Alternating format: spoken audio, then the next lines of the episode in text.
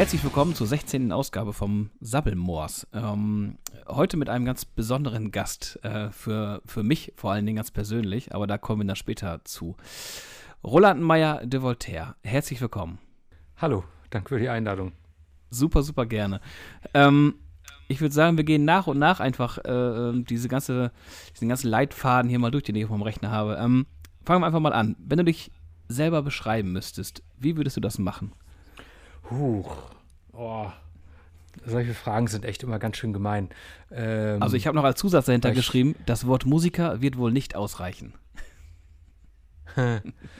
naja, Musiker, also das ist natürlich ein Teil, aber ich meine, also zum einen ist, gibt es so viele, also ich finde, Musik ist ein Medium, was Menschen mit Dingen füllen. Und es ist ja auch nur, Musik, finde ich, ist ja auch nur interessant, wenn es mit etwas gefüllt ist. Und Menschen füllen das mit den unterschiedlichsten Dingen.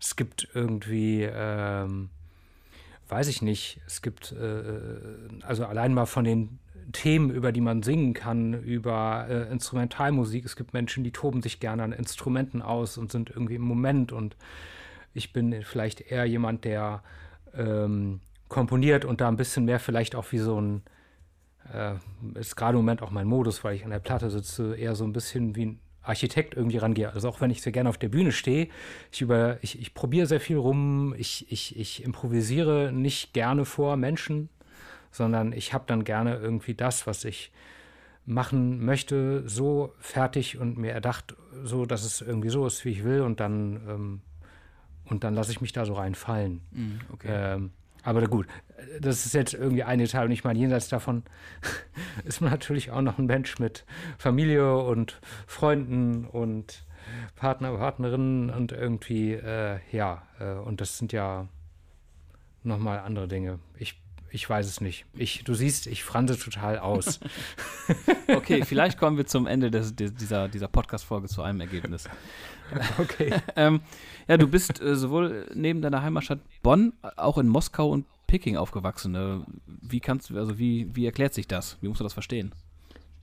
Ja, also eine äh, ne, ne, ne, ne ganz kleine Sache, also die ich so halb richtig stellen muss. Also so, mein Vater hat als äh, Bauingenieur für die Regierung gearbeitet, ähm, ist dann Mitte der 80er bis Anfang der 90er zum damals äh, bis dato größten Bau einer deutschen Auslandsbotschaft nach Moskau gegangen und da bin ich mit meinen Brüdern und meiner Mutter mit. Ähm, das heißt, ich bin, ähm, ich bin in Moskau eingeschult worden, habe da die Wiedervereinigung auch miterlebt und so, die Zusammenlegung der ostdeutschen und der westdeutschen Schule, das war irgendwie auch ganz witzig von mhm. der Seite aus, das mal das irgendwie mitzukriegen. So, dann sind wir nach Deutschland zurück und ähm, mit diesen ganzen Wechseln war mir das dann irgendwann so viel, dass meine Eltern dann mich freundlicherweise vor die Wahl gestellt haben, ob ich mal mit nach Peking möchte oder nicht. Und das habe ich verneint. Ah, okay. Allerdings äh, bin ich bin ich die über die fünf Jahre sehr häufig besuchen gewesen. Also irgendwie hat sich daraus äh, dieser Satz mal irgendwo festgesetzt, der dann auch zum Beispiel jetzt auf Wikipedia noch steht und ich muss das irgendwie mal richtig stellen, dass ich auch in Peking wirklich gelebt hätte. Das stimmt nicht ganz, aber ich habe da, weiß nicht, bestimmt äh, an Nettozeiten dreiviertel Jahr oder so über die 90er verbracht und äh, äh, fand das auch sehr, ja, sehr bereichernd. Mhm. Und das war aber halt alles, weil da auch wieder eine Botschaft gebaut wurde und mein Vater da halt Bauingenieur war. Ah, okay. Und äh, Stichwort Moskau, also das heißt, Russisch ist komplett vorhanden dann bei dir. Oh, also ähm, es ist so, dass tatsächlich äh, meine Aussprache ganz gut ist. Also das habe ich mir von äh, Russen bestätigen lassen. Ähm, äh, allerdings, ich bin ja, ich bin ja mit sieben dahin gekommen und dann war das alles auch wahnsinnig fremd und dann war das ja wirklich auch noch kalte Kriegszeit. Also man muss sich ja wirklich vorstellen, äh, ähm, das war eine Zeit, in der mussten äh, Freundschaften zwischen, zwischen Russen und Westlern zumindest äh, irgendwie angemeldet sein, also von Russen aus. Sie durften nicht einfach so, die durften, es durfte nicht einfach so jemand in, also der Wohnblock, in dem ich gewohnt habe, der war mitten in der Stadt, da durfte niemand einfach so rein, wenn er nicht irgendwie eine Genehmigung hatte oder irgendwie sowas. Also ich bin dann viel in der Stadt unterwegs gewesen und konnte mich auch viel mit Händen und Füßen verständigen. Ich hatte ein gewisses Vokabular, was ich dann aber auch wieder komplett verloren habe, weil dann äh, vergingen einfach mal 20 Jahre, bis ich da mal wieder hingekommen bin. Mhm. Ähm, deswegen Russisch können, nein, eine Affinität dazu haben, ja, und auch irgendwie, ähm, ich merke dann auch, wenn ich eine Zeit äh, zum Beispiel dann in Moskau bin, ähm, dann, dann, dann äh, ist es auch nicht wie eine totale Fremdsprache, so ich komme dann irgendwann auch rein. Mhm, okay. Ähm, ja, das ist gerade schon angesprochen. Deutscher Vater, ähm, bolivianische Mutter. Äh, was sind da im Thema äh, oder bei dem Thema Erziehung die Vor- und Nachteile von beiden Seiten? Oh, ähm, hm. hm. Schwer zu sagen. Also ich glaube, lass mich mal so rum sagen. Ähm, ich glaube, grundsätzlich ist es ja so in den meisten Fällen, äh, wenn man irgendwie aufwächst, ist es erstmal das, was man als normal gewohnt ist und man hinterfragt es nicht. Ähm, später irgendwann, als ich äh, ein bisschen älter war und dann auch, weiß nicht, vielleicht auch über Beziehungen oder so, dann auch mal so in andere Familien reinguckt hat, die irgendwie komplett deutsch waren oder so, oder auch schon bei Schulfreunden oder so, dann habe ich halt schon ein bisschen Unterschiede gemerkt und ähm, so, ich glaube, ähm, aber es könnte ich jetzt auch schwer davon trennen, ob es jetzt durch meine Mutter ist oder durch das im Ausland wohnen, dass ich in so ein paar Dingen vielleicht ein bisschen früher so einen leichten Außenblick mitbekommen habe, so von mhm. was vielleicht auch so Deutschsein irgendwie so ist. Oder, also wenn man das so sagen kann, aber äh, mhm. was, was, was damit halt so mitkommt im Vergleich zu anderen Kulturen, anderen Ländern. Der Lebensstandard in Bolivien ist zum Beispiel natürlich einfach ein komplett anderer. Ähm, und ähm, also allein das schon so. Und mhm. Und ich weiß nicht, dann irgendwie eine ganz andere Küche, mit der ich aufgewachsen bin. Meine Mutter hat auch immer sehr gern deutsche Sachen gekocht, aber halt auch immer ganz viel mit Gewürzen. Dann landete auf einmal im Linseneintopf, also für mich natürlich nicht auf einmal, sondern es war halt so, wie ich es kannte, landen dann irgendwie Kreuzkümmel und äh, Chili und so Sachen und mhm. Äh, ich liebe es bis heute. Ähm, aber äh, ja, ähm, so, solche Sachen vielleicht.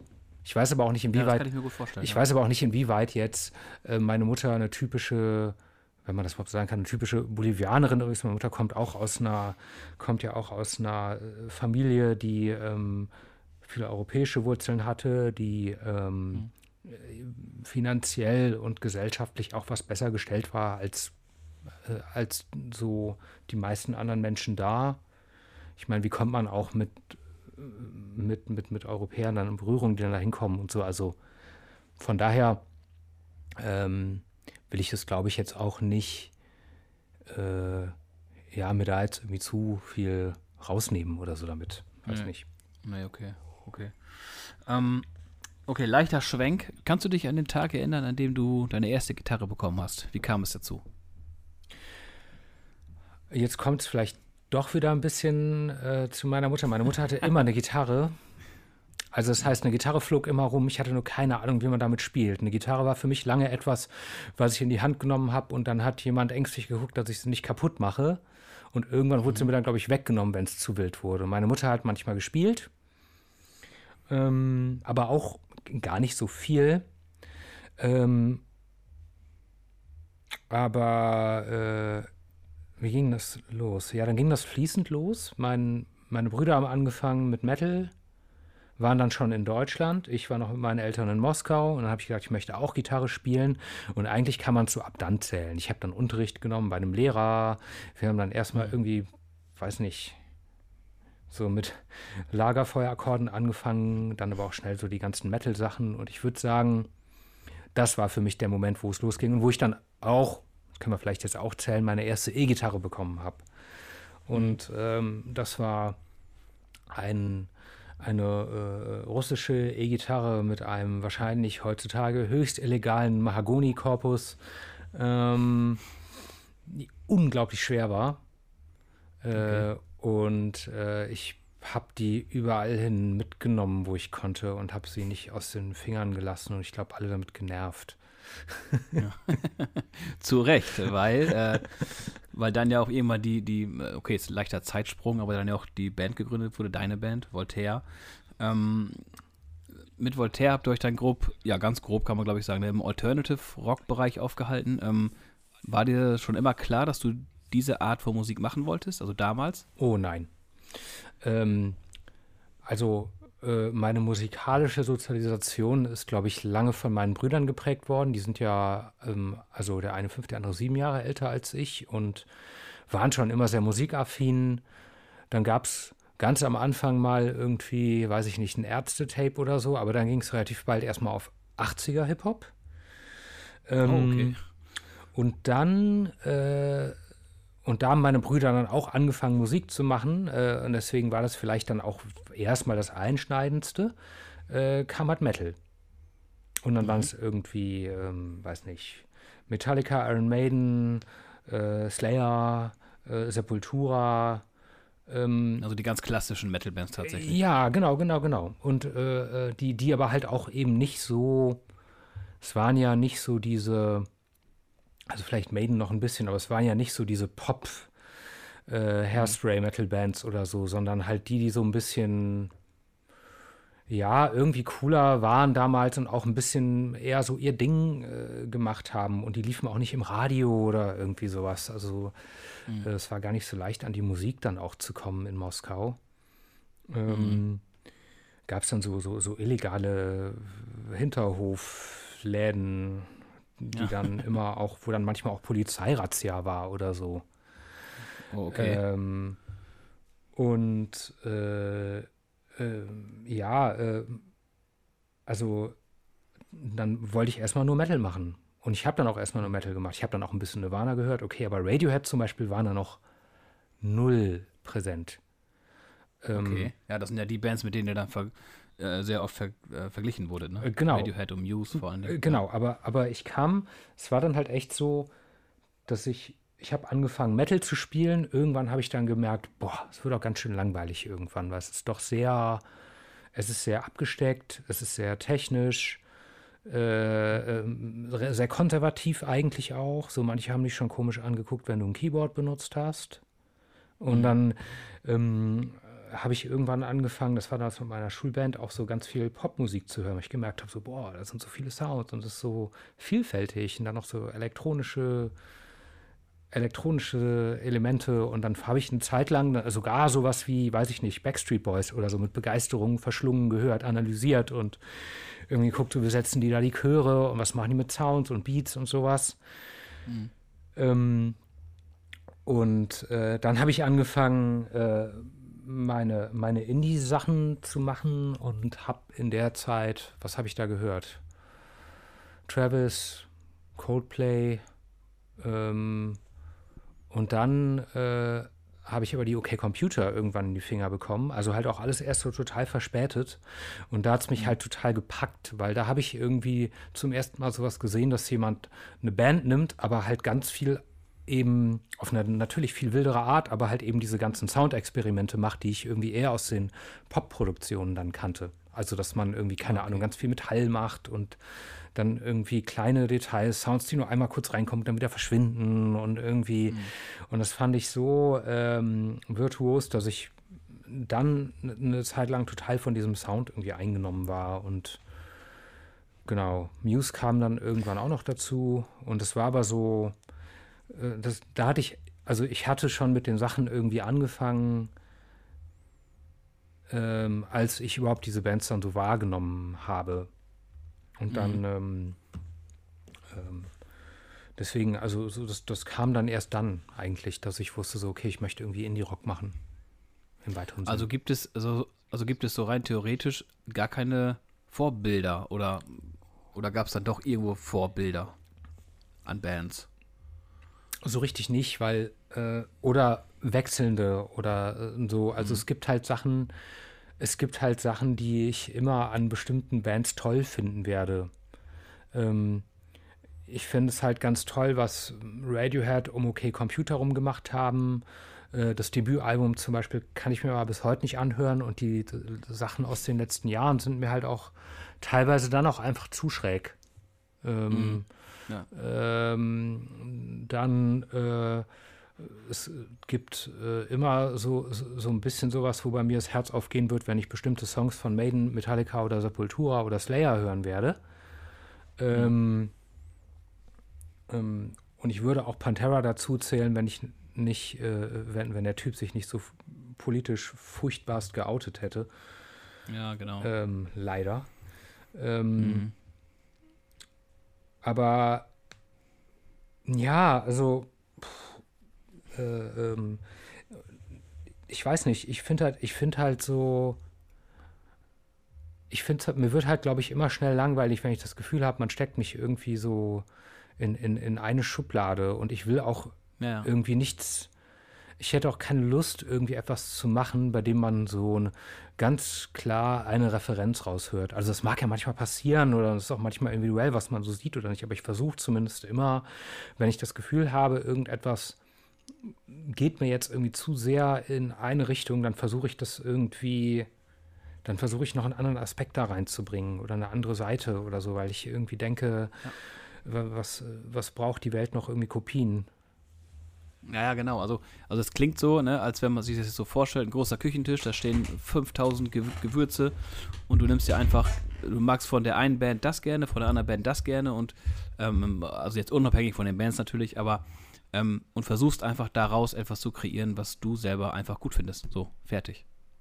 Ja, genau. Also ähm, und auch äh, äh, und dabei ist es aber so, wenn man das Bild jetzt noch weiterdenkt, dass ich irgendwie dann in regelmäßigen Abständen wieder mit neuen Gewürzen in Berührung gekommen, äh, komme oder auch neuen Rezepten oder anderen, äh, weiß ich nicht, äh, Prozederen, was man irgendwie mit Sachen, was man mit Zutaten genau. noch machen kann oder so, die ich dann ähm, auch mal mit reinnehme. Also zum Beispiel, wenn ich jetzt auch an meiner neuen Platte sitze, da habe ich teilweise Songs und das habe ich früher auch schon gemacht bei Voltaire. Da habe ich teilweise Songs auch komplett zwei, dreimal auseinandergenommen und wieder neu angesetzt, weil ich irgendwo etwas gehört habe, von dem ich irgendwie dachte, ein Teilaspekt von irgendetwas, wo ich irgendwie dachte, das mhm. gibt mir gerade eine neue Perspektive auf das, was ich hier habe und irgendwie will ich das jetzt ausprobieren. Und manchmal. Also hoch, hochgradig kreativ, ja. Ja, ich versuche es halt, ich versuche es halt spielerisch zu nehmen. Ähm, das Schmerzhafte dabei ist dann halt aber ähm, für mich, äh, du kannst dir vielleicht, wenn du, wenn du auf die Länge diesen ganzen Prozess irgendwie siehst und du guckst es dir in Zeitraffer an, dann ist es irgendwie so, wie wenn jemand äh, eine Knetmasse nimmt und irgendwie daraus immer wieder eine andere Figur irgendwie formt. Aber ähm, es ist ja eher wie Bildhauen im Sinne von, ich mache etwas und es ist, jeder, jeder Schritt ist viel Arbeit, also und dauert auch ja. und ist irgendwie, ja. ähm, äh, weiß nicht so, da nehme ich irgendwie ähm, mit viel Aufwand ein Streicherarrangement irgendwie auf oder so und habe dann irgendwie, mhm. habe dann, hab dann äh, eine Geigerin hier und einen Cellisten hier und irgendwie und, und, und komponiere das vorher und irgendwie sowas und später irgendwann entscheide ich mich dazu, ich mache das alles dann irgendwie kaputt und verzerre das oder sonst irgendwas. Und dann hätte man, mhm. hätte man irgendwie sagen können, ja, hätte man dafür das alles jetzt eigentlich machen müssen. Aber irgendwie, ja, äh, konnte ich halt vorher irgendwie nicht wissen und irgendwie ist es halt so gekommen und vielleicht wäre es auch nicht so gekommen, wenn ich nicht die Schritte vorher durchgegangen wäre. Aber genau, genau. Ja. Ja, das kann man, glaube ich, stundenlang drüber diskutieren und philosophieren vor allen Dingen. Ja. Kann ich mir gut vorstellen. Ja, wahrscheinlich. Ähm, ja, mit, also die Texte von Voltaire, äh, wo ich gleich noch ein bisschen drauf eingehen äh, möchte, wie ich überhaupt äh, das Thema Voltaire überhaupt für mich in Frage gekommen ist, äh, sind extrem tiefgängig, wie ich finde, und beschreiben ja auch oftmals diesen tiefen Seelenschmerz. Man leidet oft mit und ähm, ja, man versinkt einfach in diesen Worten. Äh, kannst du beschreiben, wie du, wie du einen Songtext angehst, oder ist das, ist das einfach nur eine Gabe, die du einfach hast? Mm, also, nee, ne, also eine Gabe, ich weiß nicht.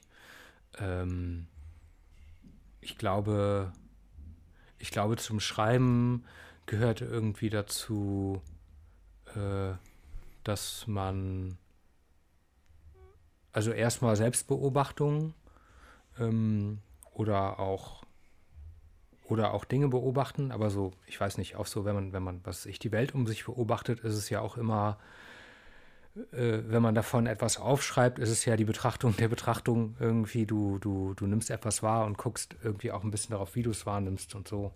Ein, ein mhm. Reflektieren. Ähm, das hilft mir zumindest. Ähm, und ähm, dann sammle ich Dinge, aber ehrlich gesagt, bis ich wirklich dahin komme, dass ein Song für mich so relevant ist, dass ich mich hinsetze und ich sage, okay, ich schreibe jetzt irgendwie den Text. Ähm, manchmal ist dann auch die Musik schon da, manchmal nicht. Ähm, ist es irgendwie so, dass ich irgendeinen Ankerpunkt habe, meistens eine Zeile oder einen, Gedanken, den ich irgendwie habe, äh, der irgendwie äh, mich nicht in Ruhe lässt und der unbedingt irgendwie mhm. verbalisiert werden will und auch über manchmal über sogar über einen Zeitraum von Jahren immer wieder auftaucht und ich irgendwie okay. denke so, ah, ich will über dieses Thema schreiben, aber ich habe einfach keinen vernünftigen Zugang dazu oder andersrum. Ich habe äh, eine Zeile, die mich die total viel in mir auslöst, aber ich weiß nicht genau, in welche Richtung ich da gehen will, weil sie mir so viel sagt und hm. und, ich, und irgendwie der Punkt, an dem ich dann mich hinsetze und das konkretisiere, ist dann irgendwann einer, wo mich, ja, wo mich dann wirklich was packt. Äh, und das, das kann eine Situation sein, die ich erlebe. Es kann irgendwie äh, ein Film, ein Buch, ein Gespräch, ein Gedanke, ein Podcast oder manchmal auch eine musikalische Idee sein. Okay. Ähm, ja, aber es ist irgendwie ah. meistens mit, mit viel auch Probieren und Arbeiten verbunden. Und manchmal mhm. kommen dann so die Flow-Momente, wo dann ganz schnell irgendwie ganz viel entsteht und das ist alles ganz schnell fertig und toll. Aber das passiert eher selten. Ja, Onkel. Okay. ähm, auf Netflix gibt es die, die Doku wie ein Fremder, in der ja quasi ein, ein Lebensabschnitt, ein langer Lebensabschnitt von dir ähm, beschrieben und dokumentiert wird.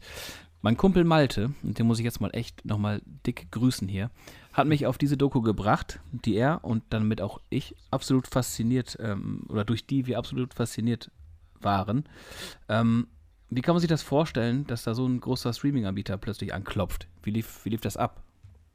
Naja, also ähm, es war ja so, dass äh, zuerst ist ja mal ein unglaublich äh, todeswagemutiges Projekt vom Regisseur war, weil der halt einfach, der hatte also zuerst diese Idee, den Film zu machen und dann hat er erstmal auch geguckt, hat da irgendjemand Bock mit an Bord zu gehen? Gibt es irgendeinen Fernsehsender oder eine Streaming-Plattform?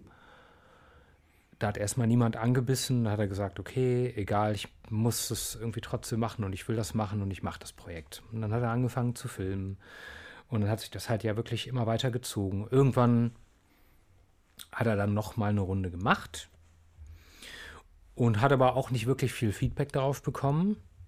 Also ein paar Leute haben gedacht, oh, tolles Projekt und so, aber irgendwie hat auch niemand angebissen und gesagt, okay, scheiß drauf, ich bringe das jetzt einfach auf eigene Faust raus. Und hat er das rausgebracht.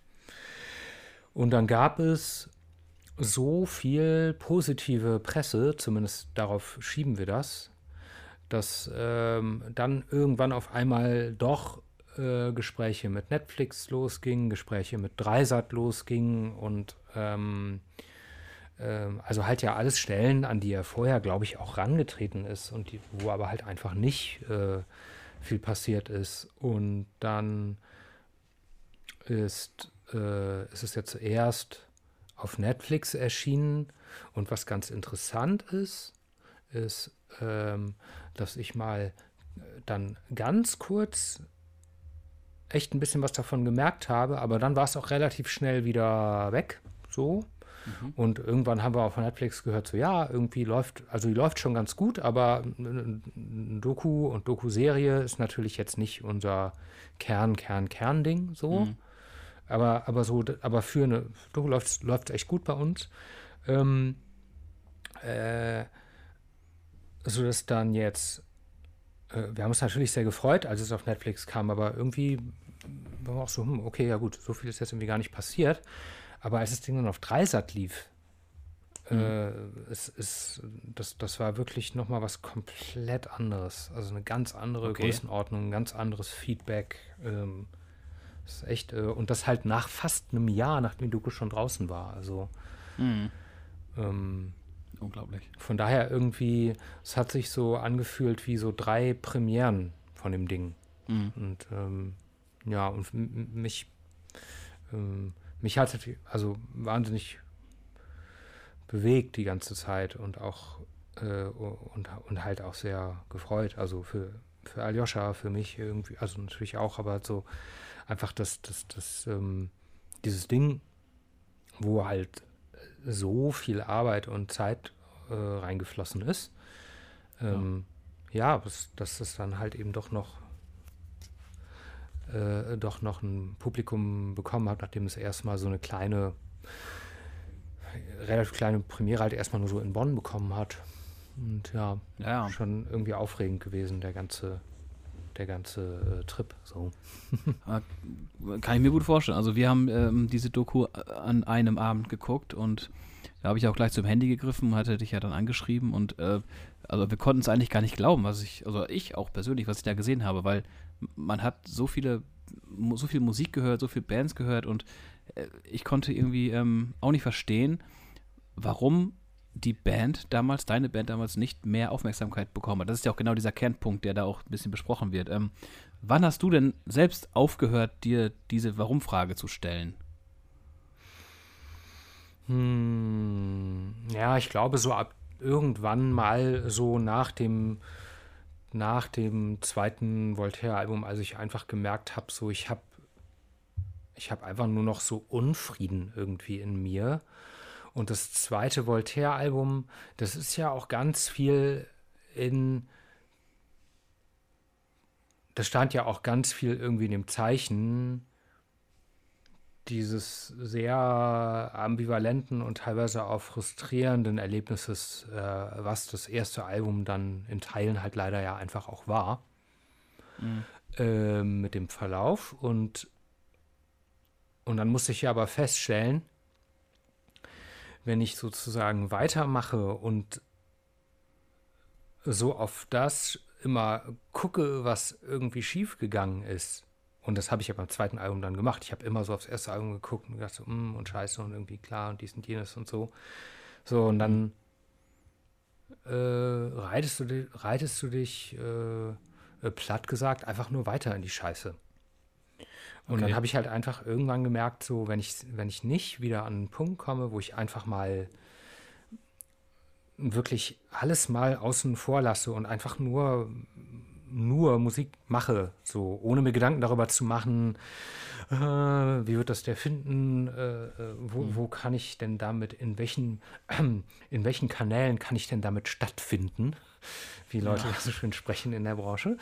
Und mhm. Äh, ähm, so, äh, dann hat das alles irgendwie überhaupt keinen Wert mehr. Es macht keinen Spaß, es ist ein zäher Kampf und ähm, dann habe ich am Ende irgendwie ein Ergebnis, was ich dann vielleicht noch nicht mal so sehr mag, wie wenn ich es einfach ohne diese Gedanken gemacht hätte und habe noch den Misserfolg hinterher. Mhm. Ja, genau. Ähm, ja, es war auch eine schwierige Zeit dann, wie man ja auch in dieser Doku sehen kann. Ähm, von wem gab es da den, den größten Rückhalt? Wer hat dir dann die Stärke gegeben? War das Familie, Freunde oder die Musik? Also, ähm, ich glaube, es war immer so ein Hangeln von verschiedenen kleinen Erfolgserlebnissen, die ich hatte. Ähm, und das waren zeitweise einfach mal einzelne sehr schöne Erlebnisse äh, mit Voltaire. Ähm, später dann halt erste Erfolgserlebnisse mit der Filmmusik. Dann, ähm, als ich mit Schwarz angefangen habe, war Kiko auf jeden Fall irgendwie ein sehr wichtiger Mensch äh, für mich, irgendwie auch um einen Ansatz zu finden. Ähm, und äh, meine, also meine Familie am Ende, ja, doch natürlich auch insofern, als dass äh, niemand, also es hätte ja wirklich eine ganze Menge Punkte gegeben, bei denen man sehr viel mehr auch von außen irgendwie das hätte in Frage stellen können. So sag mal, willst du nicht eigentlich vielleicht doch mal was anderes machen oder so? Und es mhm. kam halt nicht. Ähm, und, und wenn ich jetzt, und wenn ich jetzt so auch kurz vergleiche, so mit anderen, weiß ich nicht, auch teilweise Bandkollegen von mir oder so, dann kann ich auf jeden Fall sagen, es waren auch irgendwie Freunde und Familie insofern, als dass sie das halt einfach nie in Frage gestellt haben, dass es irgendwie mein Ding ist. Okay. Hm. Ähm, ja, wir kommen mal weg von diesen leicht negativen Gedanken. ähm, äh, ähm, was du ja wahrscheinlich schon auch hunderttausendmal gefragt worden bist. Ähm, wir hatten uns unterhalten, mein Kumpel und ich, und wir haben dann auch tatsächlich Parallelen zu Musikern wie zum Beispiel Giesbett äh, zu Klipphausen gefunden.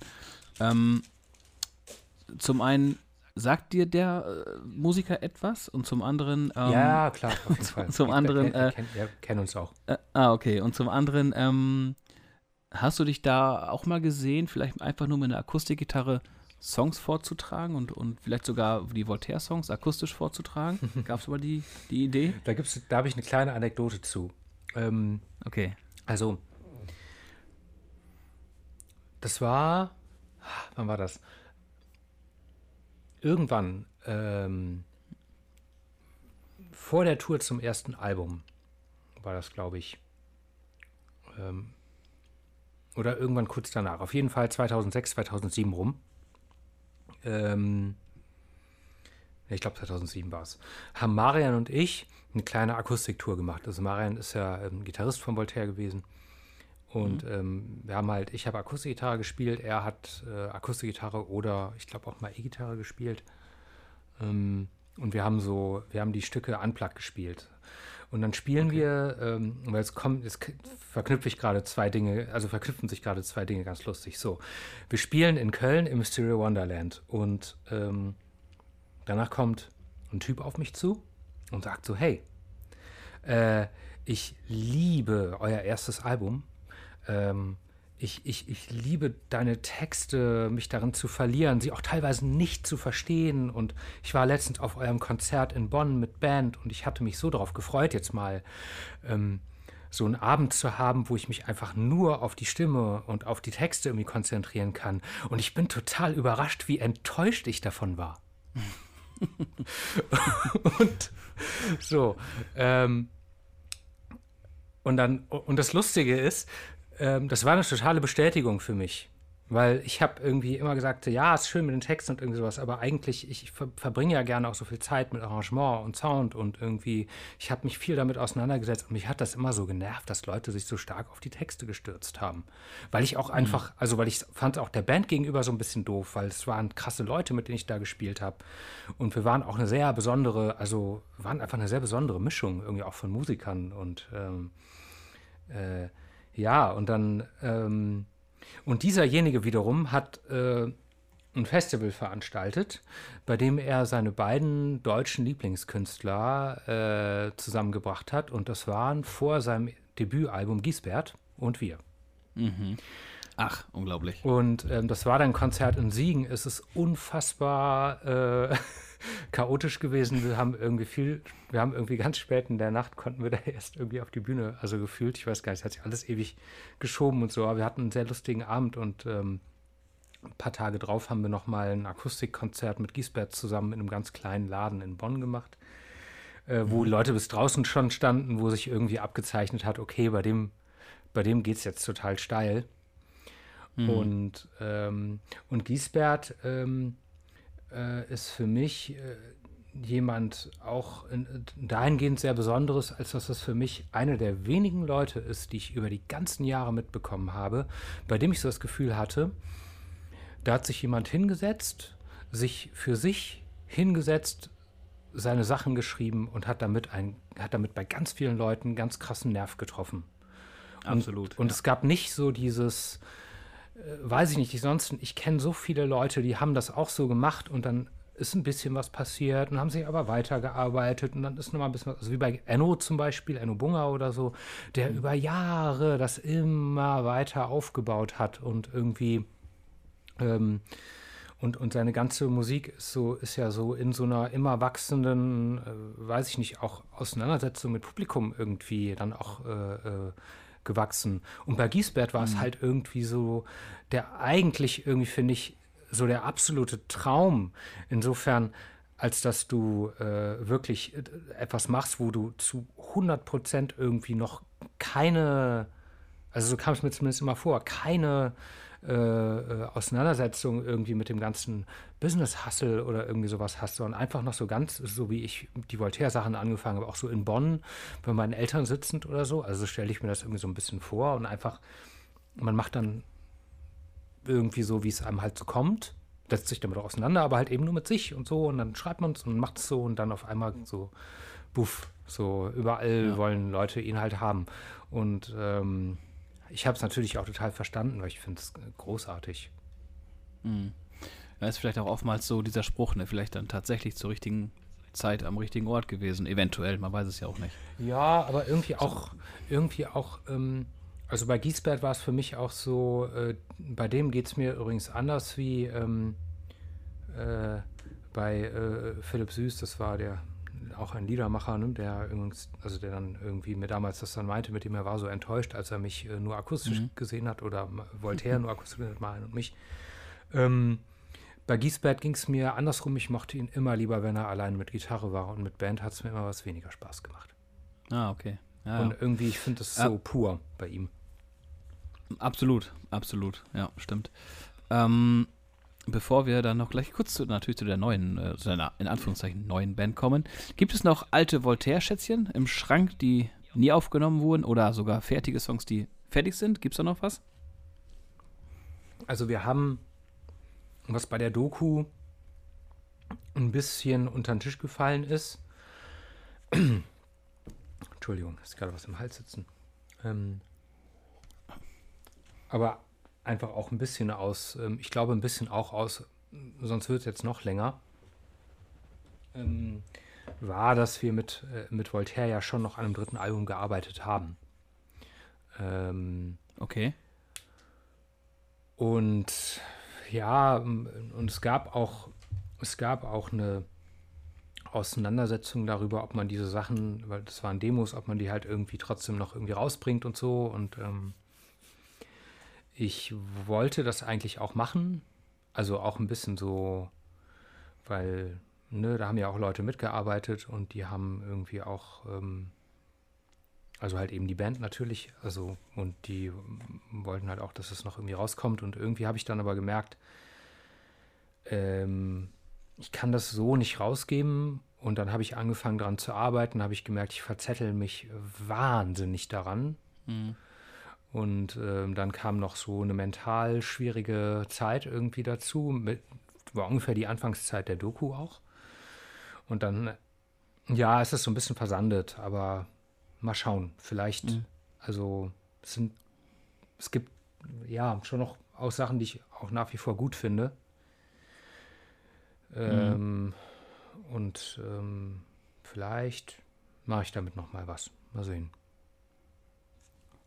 Gut, also ich verstehe es so, die Tür ist noch nicht komplett zu. ähm, aber dann kam ja der musikalische Wandel und mit deiner neuen Band ähm, Schwarz bist du dann in den Elektropop-Bereich. Ich hoffe, ich sage nichts Falsches. Ähm, auch hier dominiert natürlich ne, deine, deine großartige Stimme. Ähm, und dann ging die Tür ja eigentlich auch doch noch deutlich weiter auf, als sie bisher äh, aufgegangen äh, war. Was war das da damals für ein Gefühl, als du gemerkt hast, okay, das geht jetzt dann doch richtig ab? Ja, also das Ding war ja halt einfach, dass ich, dass ich eigentlich so ab 2000, weiß gar nicht, so sieben ungefähr, acht, wurde es ja, wurde es ja irgendwie, oder vielleicht auch, nee, sagen wir ab 2009, 2009 sind noch ein paar schöne Sachen passiert. Und ab dann war es eigentlich sehr viel rumstrampeln und irgendwie Sachen machen und ausprobieren, aber irgendwie auch zunehmend weniger Reaktionen von außen zu bekommen. Und ich habe jetzt ja nie irgendwie Sachen gemacht mit, äh, äh, mit dem Hintergrund, ich will jetzt irgendwie, äh, ich will jetzt irgendwie unbedingt Popstar werden oder so, sondern ich habe einfach immer, ich habe einfach immer Sachen gemacht, die sich für mich richtig angefühlt haben und wollte dann, wollte dann aber, dass die eine so große ja, also einfach so viele Menschen erreichen wie möglich, weil für mich ist irgendwie Musik, die niemand hört, auch irgendwie, ja, da fehlt mir irgendwie auch die Essenz. Also ich, ich, ich kann mich gerne mhm. mal ein Jahr einschließen und an einer Platte arbeiten, wie ich das irgendwie jetzt mache. Aber wenn ich nicht irgendwann auch mal anfange, das zumindest mal Menschen vorzuspielen oder es auch nicht live vor Leuten zu spielen, dann fühlt es sich irgendwann doch recht tot an. Also es wird mehr als die Summe seiner Teile durch die Auseinandersetzung mit Menschen. Und das ist äh, mhm. ähm, und es hat sich sehr, sehr, sehr, sehr schön angefühlt. Ähm, zu merken, ähm, dass nach äh, Jahren des irgendwie, weiß ich nicht, so Sachen irgendwie vor mich hin murmelst, dass dann irgendwie, oder rufend vielleicht auch, dass dann irgendwie so ein Echo zurückkommt. Und ähm, ja. es hat mich halt auch sehr, äh, es hat mich halt auch sehr bestärkt. Hm. Kann ich mir gut vorstellen. Und ähm, ja, bevor wir zur letzten Frage kommen, ähm, kleiner Zwischenstand. Darfst du was verraten, wie weit du da bei den Arbeiten bist gerade? in welchem Prozess befindest du dich gerade? Ja, bei mir ist bei mir ist so Schreiben und Produzieren, weil ich das ja alles selber mache, so ein bisschen ein Parallelprozess. Ähm, also es gibt Songs zum Beispiel, die habe ich jetzt so gut wie fertig produziert, aber da gefallen mir, da gefallen mir manche Zeilen noch nicht und da äh, brüte ich noch ein bisschen drüber. Und dann gibt es andere Songs, ähm, die habe ich fertig geschrieben, aber da bin ich an der Produktion noch nicht ganz fertig. Aber ich würde sagen, so, ich habe jetzt schon bestimmt 80 Prozent des Albums fertig und werde äh, auf, also ich habe jetzt auch irgendwie eine, mein Plan ist jetzt, ich, ich fahre jetzt über die Feiertage runter nach Bonn. Da habe ich ein Date mit ähm, meinem Kumpel Whitey, der auch in der Doku äh, vorkommt, der, mit dem wir halt äh, das mhm. erste Voltaire-Album aufgenommen haben. Äh, und dann gehe ich zu ihm ins Studio einen Tag und wir hören uns äh, meine ganzen Demos durch. Hm, dann werde ich vielleicht ein klein bisschen hier und da nochmal mischen und dann komme ich irgendwie irgendwann vor, kurz vor Neujahr irgendwie wieder. Und dann will ich so spätestens ab Anfang, Mitte Januar, ähm, ja, die Sachen mal an Leute rausschicken und mal gucken, was, was alle so sagen. Also dann will ich eigentlich weitgehend fertig sein. Super. Das klingt nach einem guten Plan. Ähm, ja, zum Schluss äh, habe ich noch mir hier sechs Wörter aufgeschrieben, die mhm. ich dir jetzt sage. Und dann kannst du einfach nur kurz und knapp sagen, was dir dazu spontan einfällt. Ja. Das erste Wort ist Musik. Energie.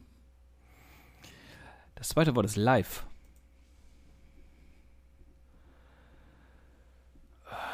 Resonanz. Umzüge. Ähm, Impulse. Erfolg.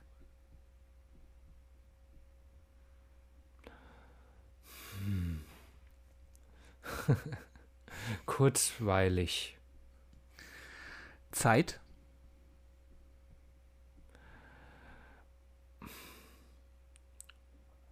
Unberechenbar. Okay, und zum Schluss Chaos im Kopf. Normalzustand. ja, vielen Dank für die Zeit. Äh, darfst gerne zum Abschluss noch was loswerden, wenn du möchtest. Ja, nein, vielen Dank. Äh, hat, äh, hat Spaß gemacht. Wie, ähm, also ist auch gerade, ist gerade auch ein ganz lustiger Punkt, weil ich halt wirklich jetzt so.